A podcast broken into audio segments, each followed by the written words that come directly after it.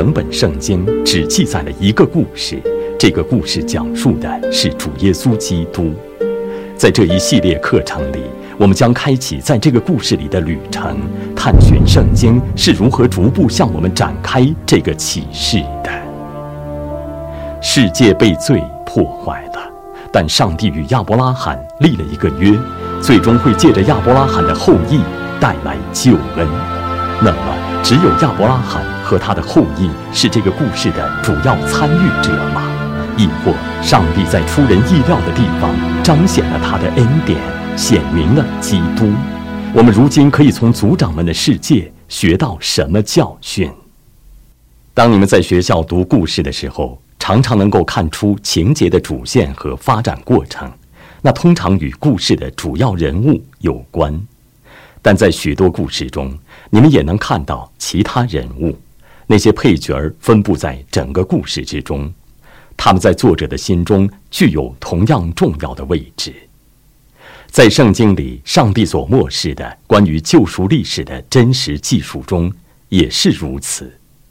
到目前为止，我们一直专注于探讨弥赛亚将要由之而出的那一脉的主题和人物。但上帝的圣言中也记录了其他人物，上帝选择使用他们来显明自己和救恩。所以，例如，谁是麦基喜德？他在创世纪中为什么突然出现，又很快消失了？他与上帝的伟大计划和救赎之功有什么关系？那么，耶和华的使者几次显现有什么意义？他们究竟是谁？为什么这个问题的答案对于我们从神学的角度理解圣经具有重要意义？最后，上帝为什么把由四十二章组成的约伯记包含在圣经之内？约伯在圣经神学中扮演了什么角色？到目前为止，我们专注于探讨了从闪到亚伯拉罕再到雅各的十二个儿子这条主线。但在这一刻中，我们要转向探讨另外三个重要人物，他们不属于亚伯拉罕的直系子孙，但都生活在族长时期。这三个人物都对于我们理解圣经神学具有重要意义，帮助我们追踪整本圣经中的主题的进展情况。所以，我们首先来探讨一下麦基喜德。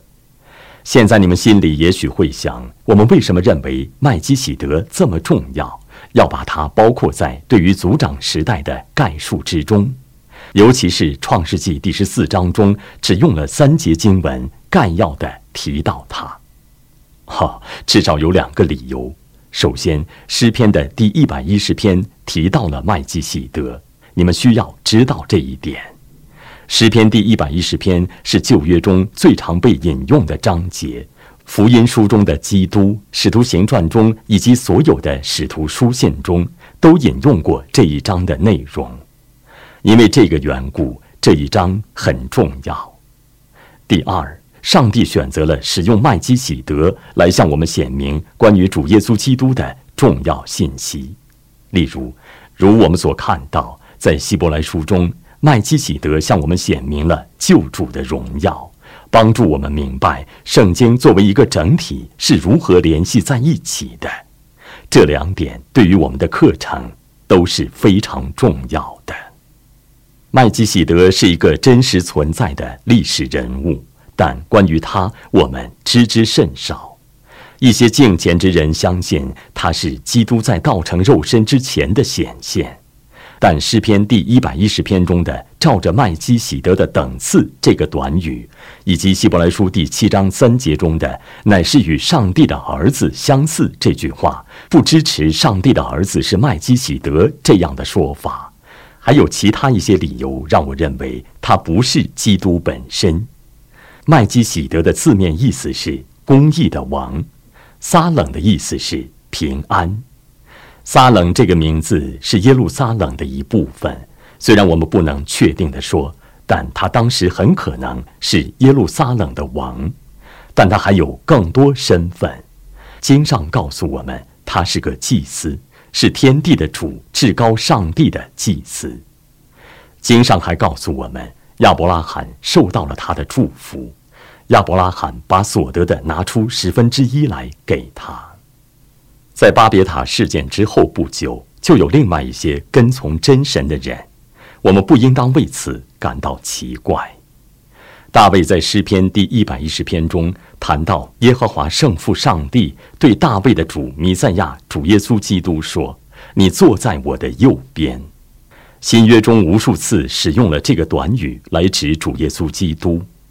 这首诗篇证实了弥赛亚既是君王，也是祭司，不像利位的后裔只是祭司，也不像大卫的后裔只是君王。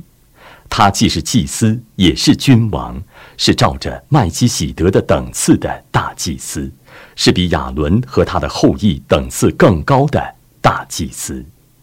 所以，麦基喜德是一个比亚伯拉罕更伟大的人物，他也比亚伦更伟大，比大卫更伟大，指向基督至高的君王身份和祭司身份。希伯来书详尽地解释了这个主题。阐明了耶稣作为中保和上帝至高的祭司和君王的无比卓越的荣耀。我们应当仔细读希伯来书第七章，因为上帝说麦基喜德这个神秘人物指向的是将要在我们的主耶稣基督里成就的事。那里注意到创世纪中没有提到麦基喜德的家谱，并说他与基督相似，基督永远为祭司。他最终极的祖先是永恒的上帝。以后，当我们继续学习旧约时，将会学到更多关于基督的君王身份和祭司身份的教导。但是，我们在创世纪第十四章中，大卫在诗篇的第一百一十篇中，都已经认识到，我们所盼望和等候的那位，不仅是一位君王般的治理者，而且是一位祭司。我们拥有一位救主。他是所应许的君王，他征服了我们，使我们归向他，也征服了他的和我们的所有仇敌。但他也是所应许的祭司，他将会是至高的大祭司，将自己献上作为至高的祭物来拯救他的百姓。君王和祭司这两种职分都联合在一个位格之中。我们必须把《创世纪》第十四章中这三节晦涩难懂的经文与整本圣经联系起来。麦基喜德向我们显明了我们的救恩所需要的一切，都唯独在基督里赐给我们了。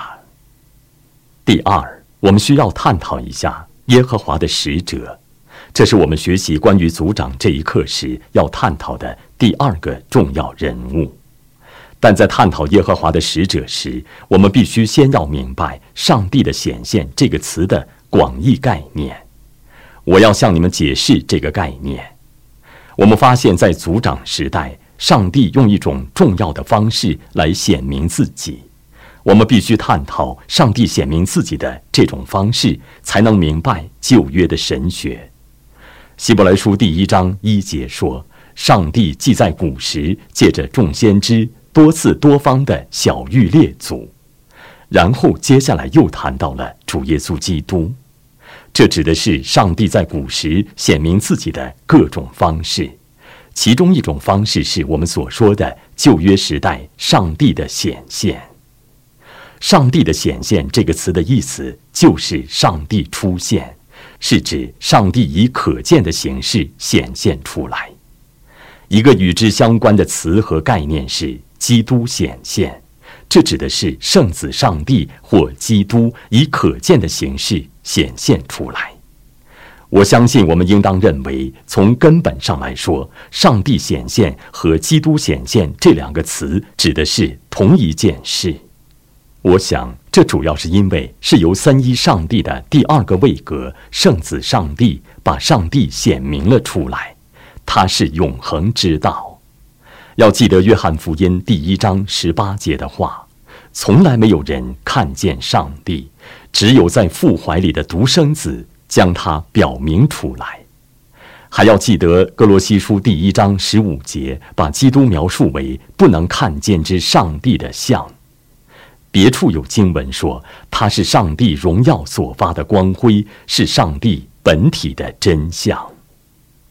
因此，我们对上帝的认识是与上帝关于自己的启示联系在一起的，是与基督的位格和作为联系在一起的。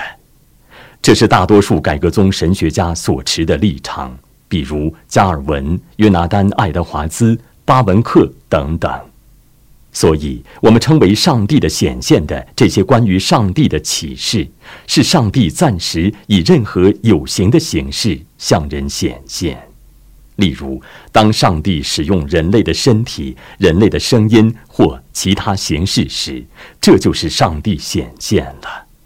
但我们不应当把上帝的显现与梦和意象混为一谈，因为那些是对头脑的影响，而不是眼见的。还有一点也很重要，即我们不应当把上帝的显现与主耶稣基督在新约时代的道成肉身混为一谈。道成肉身是一个真正的永久性的联合，上帝的儿子借之亲自取了人性。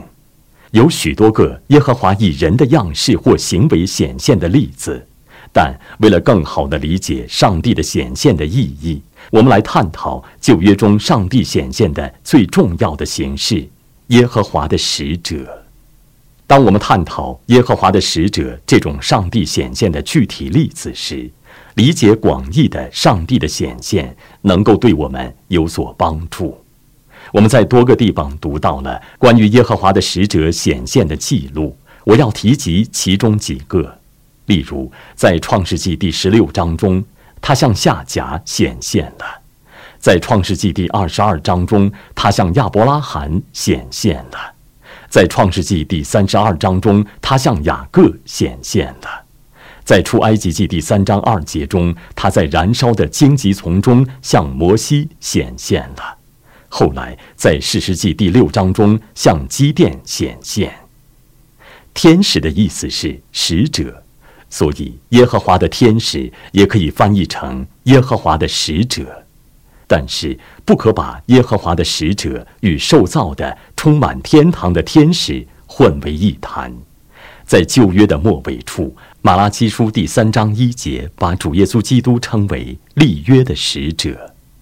所以，耶和华的使者不是受造的，而是上帝本身以可见的形式显现。我们根据几个理由可以知道这一点。首先，他拥有上帝之名，《创世纪》第十六章中说那是耶和华在对夏甲说话，夏甲称他为上帝。还有，在《出埃及记》第三章中，耶和华的使者在燃烧的荆棘丛中显现，从燃烧的荆棘丛中对摩西讲话，称自己为亚伯拉罕的上帝、以撒的上帝、雅各的上帝。说自己的名字是自有永有的，所以我们知道耶和华的使者是上帝以可见的形式显现。首先是因为他拥有上帝之名，第二，他拥有上帝的属性。你们想一想，关于下甲的技术，我们从那里可以看到耶和华的使者是全知的，他无所不知。我们还可以举出其他许多例子。第三，他领受了属于上帝的敬拜，耶和华的使者领受了属于上帝的敬拜。我们从出埃及记第三章中可以看到这一点。但请特别注意约书亚记第五章十四节，然后请注意士师记第六章中记载的基甸时代的反应。耶和华的使者被赋予了属于上帝的敬拜，不像天使那样。我们要记得，在启示录第十八章和十九章中，当约翰想要拜天使时，天使禁止他那样做。天使说，他们像约翰一样是至高者的仆人，但耶和华的使者不是那样做的，他欣然接受了对他的敬拜。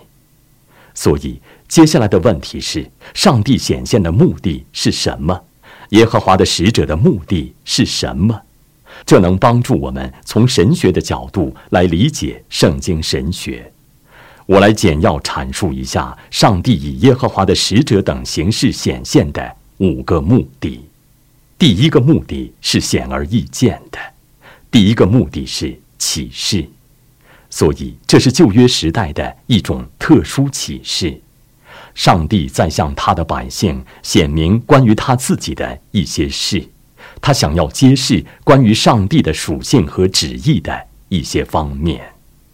第二，另一个目的与救恩有关。上帝的这些显现是上帝传递信息的一种方式。耶和华的使者是上帝向罪人传递主耶稣基督里的救恩这一好消息的一种方式。每次显现都在这个伟大计划中有一定的功用。这已经把耶和华的使者的重要性与我们的整个课程联系起来了。这是关于上帝的启示的。向我们显明了上帝是谁，上帝的旨意是什么。这也是关于救赎或救恩的。这个故事是关于上帝对他百姓的福音恩典计划。第三个目的是证实，上帝的显现通常是向关键人物个人的显现，借之揭示了上帝的救恩之约，为的是向他们证实上帝的圣言。第四个目的是安慰，上帝是借着耶和华的使者赐给他的百姓安慰，并证实他的圣言。然后第五，耶和华的使者以及上帝显现的其他方式，都是为了达到使人怀有盼望这一目的。主要目的是使人盼望上帝的儿子以肉身降临。也就是说，目的是为基督的到来预备旧约时代的教会。基督将会是以马内利，上帝与我们同在。所以，我们看到耶和华的使者对于我们理解圣经神学也是非常重要的。最后，我们需要探讨一下约伯这个人，他是我们在这一课中要讨论的最后一个人物。坦率地说，他是我个人最喜欢的族长时代的人物之一。我们要探讨的最后一个人物是约伯。我们在约伯记这卷书中读到了关于他的一些事，新约中多次提到了他。例如雅各书第五章十一节：“你们听见过约伯的忍耐，也知道主给他的结局。明显主是满有怜悯，大有慈悲。”上帝所漠视的这个故事，为我们提供了另一扇窗户，让我们通过它可以看到上帝在族长时代的启示。有些人试图略过约伯记，或者在探讨旧约的诗歌书时简要的学习它，但约伯记是一卷篇幅很长的书，有四十二章。我相信我们不可能高估它的重要性。为什么呢？因为我们将会看到这卷书清楚地表明了地上发生的事件与天上同时展现的事件之间的相互联系。地上是舞台，把天上的决议执行出来；借着上帝的百姓和教会，把上帝的荣耀和宏伟的计划展现出来。明白这一点，能够帮助我们理解其他许多处经文。例如，新约告诉我们，天使因一个罪人悔改而欢喜。我们来想一想这句话：地上发生的事情与天上发生的事情有密切的关系。天上的上帝拣选了人，然后他来使地上的某些罪人重生，赐给他们信心。可能在一个偏远的地方，有一个不为人知的小村庄。那里有一小群信徒，那里的会众在听牧者宣讲上帝的圣言和福音。就在那时，上帝借着圣灵的大能，拯救了那个偏远地方的小教会中的一个罪人。圣经说，在那一刻，天上那些大能的使者发出雷鸣般的欢呼声，响彻天堂。他们是因一个罪人悔改而喜乐。所以，明白约伯记中的这个神学要点，能够帮助我们理解其他经文。关于约伯，约伯记第一章一节这样告诉我们：乌斯地有一个人名叫约伯，那人完全正直，敬畏上帝，远离恶事。他也很富有。经上告诉我们，这人在东方人中就为至大。我想要强调三个神学主题，他们对于我们学习约伯记非常重要。首先，上帝在这个世界上的护理之功，护理之功是上帝的作为，他借之保守和治理他所造的万物及其行为。上帝掌管宇宙中的每一个细节，每一个分子。伟大的改教家约翰·加尔文写道：“如果你们加以注意，就很容易发现，对于上帝护理之功的无知，是一切愁苦的。”根本原因，最大的祝福在于认识上帝的护理之功。上帝在约伯记中为我们提供了受圣灵漠视的注释，也就是说，他不仅告诉我们发生了什么事，而且告诉我们为什么会发生这些事。他在这卷书的开头就告诉我们，约伯是个敬畏上帝的正直的人。然后在这卷书的末尾，又再次为这个观点辩护了。与约伯的三位朋友的观点相反，事实上，并非所有的苦难都是上帝因个人的罪而对个人进行的管教。经上教导我们，约伯受苦是因为他是个敬虔之人，因为上帝选择了借着约伯彰显他自己的荣耀。你们会注意到。约伯有这样的以上帝为中心的观点，他并没有只关注那些灾难，虽然那是一些巨大的灾难，并且是突然降临到他身上的。他的目光掠过他们，向上看到了最终的源头——上帝之手。在第一章二十节的后半段及接下来的经文中，我们读到约伯伏在地上下拜说。我赤身出于母胎，也必赤身归回。赏赐的是耶和华，收取的也是耶和华。耶和华的名是应当称颂的。在这一切过程中，约伯都没有犯罪，也没有愚蠢的指责上帝。早期教会神学家奥古斯丁注意到，约伯并没有说赏赐的是耶和华，收取的是魔鬼，而是说收取的。也是耶和华。现在想一想，这对于我们理解忧伤之子，我们的主耶稣基督有什么帮助？他不仅被交在犹大大祭司比拉多、希律和兵丁们的手中，而且被交在了魔鬼的手中。上帝掌管着基督受苦过程中的一切事件，为的是确保他的百姓得到救恩。使徒们在《使徒行传》第四章二十七和二十八节中谈到了这一点。希律和本丢比拉多、外邦人和以色列民果然在这城里聚集，要攻打你所告的圣仆耶稣，成就你手和你一指预定必有的事。第二个神学要点是：信徒的生命和经历是上帝那更广阔宏伟故事中的一部分。这也许是约伯记这卷书中最深奥的神学要点。在这段记述中，接下来发生了什么事？我们发现，那个更大的故事根本没有发生在这个世界上。这卷书把大幕拉开了，告诉了我们天上发生的事情。要明白地上发生的这些事件的意义，你们只能在上帝面前找到答案。在第一章八节中，上帝主动向撒旦夸口说：“约伯是他恩典的战利品。”上帝把约伯展现在人们看不见的天使面前，但撒旦对此提出了异议。他告诉上帝说：“约伯只是爱上帝赐给他的礼物，并不爱赐他礼物的上帝。”然后，上帝证明了约伯尊重上帝胜过别的一切，借此胜过了撒旦的控告，荣耀了他自己的名。约伯所经受的苦难，表明上帝对他的百姓而言是最重要的。你们注意到，在前几章中，事情不断进展，约伯承受的压力越来越大，直到在第二章九节中达到了危机的顶点。我们在那里读到，他的妻子对他说：“你仍然持守你的纯正吗？你弃掉上帝，死了吧！”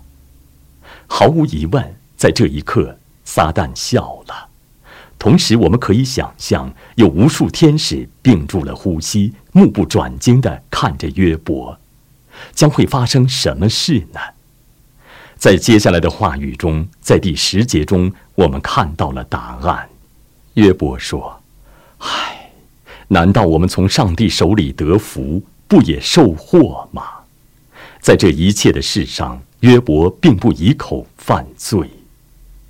我们可以想象到，千千万万的天使爆发出了响彻天堂的喊声：“万军之耶和华是当受称颂的，全能的上帝是当受赞美的。”经上告诉我们，撒旦从上帝面前逃走了，他被打败了。撒旦的目的是消除信徒对上帝的爱和在上帝里的喜乐。我们人生的主要目的不是为我们自己的安慰和兴盛，而是要荣耀上帝。即使在患难中，也要那样做。我们看到了上帝在约伯身上的宏大计划，但约伯并没有看到我们所看见的这些。他看不见约伯记第一章和二章中为我们描述的天上所发生的一切。要记得，世界不是围绕我们运转的，历史不是关于我们的历史，而是关于主耶稣基督的历史，是在逐渐展现他的荣耀。我们在约伯记中看到的最后一个神学主题是基督的中心性。我们从几个方面可以注意到这一点：约伯寻求与基督团契。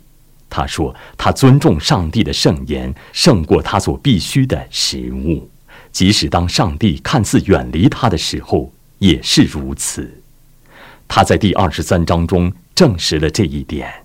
然而，他知道我所行的路，他试炼我之后，我必如精金。我们还看到，他凭着信心看到了今生之外的事，看到了荣耀里的基督。在第十九章二十五至二十七节中，约伯说：“我知道我的救赎主活着，末了必站立在地上。我这皮肉灭绝之后，我必在肉体之外得见上帝。我自己要见他，亲眼要看他，并不像外人。”我们还看到了约伯记中别的一些独特的主题。但我们此时没有时间阐述它们。不过，整本圣经中都描绘了它们。我来举一个简单的例子。我们第一次是在约伯记中看到了“黑暗”和“死因”这个短语。确实，这个短语在这卷书中出现了十次。这个短语被带到了诗篇中。例如，你们可以在诗篇第二十三篇四节、第四十四篇、第一百零七篇等处。看到这个短语，我们在诸多先知书中也可以看到这个短语，比如以赛亚书、耶利米书和阿摩斯书。在基督到来之后，这个短语又以美妙的方式在新约中出现了。我们在马太福音第四章十六节中读到：“那坐在黑暗里的百姓看见了大光，坐在死荫之地的人有光发现，照着他们。”还有《路加福音》第一章的末尾处说：“叫清晨的日光从高天临到我们。”然后又继续说道：“要照亮坐在黑暗中死荫里的人。”要明白新约中的这些话，我们必须知道他们在旧约中的起源，正如早期的犹太基督徒肯定知道这些话的出处一样。我们需要了解圣经，了解圣经中的细节，才能把这些碎片联系在一起。约伯记告诉我们，各个世代信徒个人的生命必须与上帝的伟大计划联系起来。上帝要借着他的百姓，在整个天地面前彰显他的荣耀，这将在末日成就。那时，上帝要展现他的杰作。他的那群蒙救赎、得成全的百姓，我们探讨了亚伯拉罕的血统之外的三个重要人物。上帝选择了使用他们来显明关于他自己的一些事。